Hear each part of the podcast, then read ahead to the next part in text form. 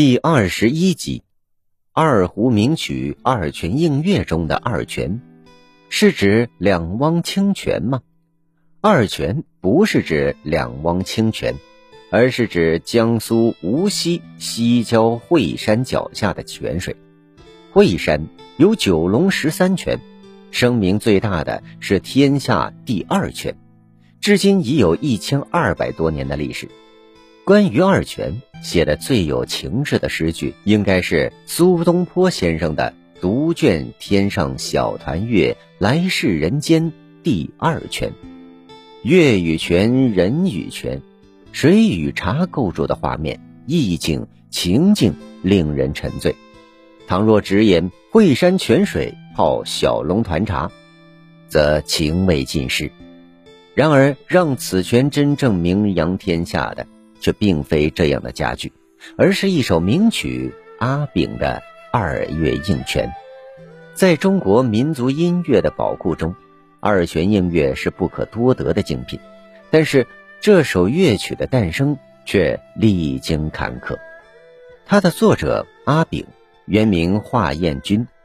从小接受其养父严格的道教音乐训练，掌握了琵琶、二胡等各种乐器的演奏。阿炳在十六岁时已经成为无锡道教界的有名乐师，而在中国，双目失明之后，他走上了卖艺、乞讨之路，成为中国普通百姓命运最悲惨的一类人。不过，他仍是无锡城里技艺最出众的一人，其用艺名“瞎子阿炳”行事。在流浪卖艺的生涯中。阿炳逐渐将江南丝竹、长溪滩簧等音乐元素融汇在一起，创作出一首首从其内心流淌而出的音乐作品。上世纪五十年代，著名音乐研究者杨荫刘先生前往无锡抢救性的音乐采风，灌制了一系列钢丝录音，其中阿炳拉的一首二胡曲深深打动了他。他一听之下，连忙问阿炳：“这首乐曲叫什么名字？”阿炳却说：“这只是随意拉的曲子而已。”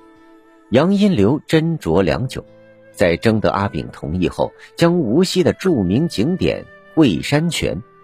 这也是阿炳常演奏该曲的地方，与三潭印月的曲名相杂糅，将此曲命名为《二泉映月》。我们今天仍然能够听到阿炳《二泉映月》的原声，虽然受时代久远、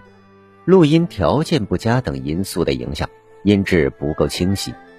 但它既凄婉又柔美，既恬静又苍劲的格调，足以使我们想象出这样一幅画面：一位饱经沧桑的老人，在月下的惠山泉边，独自演奏着二胡。静静的月色映在他憔悴的脸上，让听者百感交集。您刚才收听的是《缤纷艺术：中华文化十万个为什么》，同名图书由中华书局出版，演播水火之声。